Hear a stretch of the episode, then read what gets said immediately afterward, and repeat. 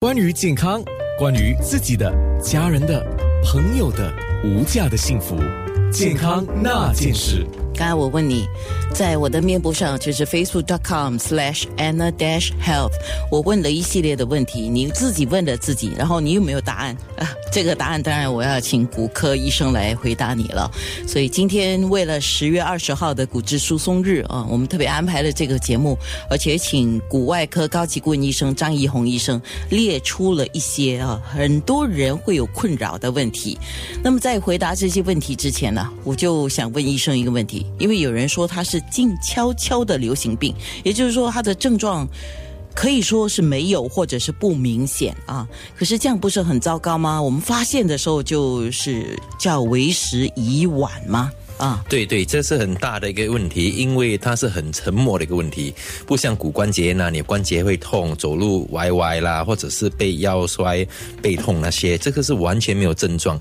通常第一个症状呢是骨折，骨折已经太迟了，哦，就是骨你头断掉。有时候就是跑步啊，或做什么事情的，就跌倒啊什么，就啪，对，轻微的跌倒。哦，对对，那它经常裂的地方有三个地方，第一个是我们的手腕。所以你看，很多老人家哈，他的手腕都变形了，这是因为跌倒的问题。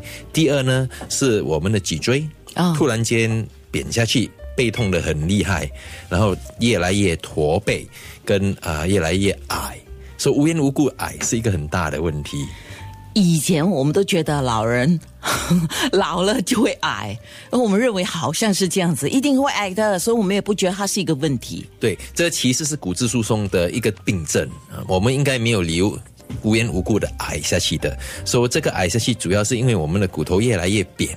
那么，如果你在这近几年来越来越矮，那你就要小心，就很可能有骨质疏松的问题。有没有特别的，就是说在哪个年龄啊段特别明显？尤其过了更年期过后，你是说讲更年期女性了对对，女性女性呃的病例会比较多一点比较点明显。对对好，那么过了更年期就特别要注意。before 更年期倒是不需要不需要太担心。我也特别注意到有一些人就开始驼背了。对，说、过了更年期开始驼背，很重要的一件事情要注意一下。嗯，对，好像刚才提到了脊椎啊、手腕啊，还有就是有一个髋关部、呃髋关节那个部分，髋部啊，是不是？这个也是一个问题，这个是是吗？最重要的一个问题，因为如果那一个骨折了，那那你就糟糕了，你连走路都不行，变成躺在床上或者坐轮椅，说是非常大的一个问题。所以这些症状我们自己怎么察觉呢？就是特别要去注意自己的身高是，对，还有另呢？外一个是体重，如果你无缘无故越来越轻，那你就要很小心。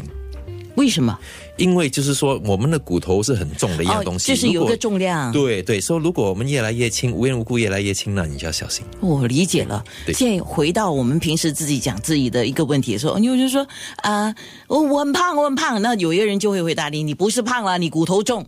可是那个时候是因为肥胖跟瘦的问题呢，我们就觉得啊骨头重啊或者骨头不重。对对可是真的是骨头轻的时候，自己反而没有什么去注意没有到察它的觉到严重性对。所以其实呢，讲的是不错，我们真的是骨头是蛮肿的。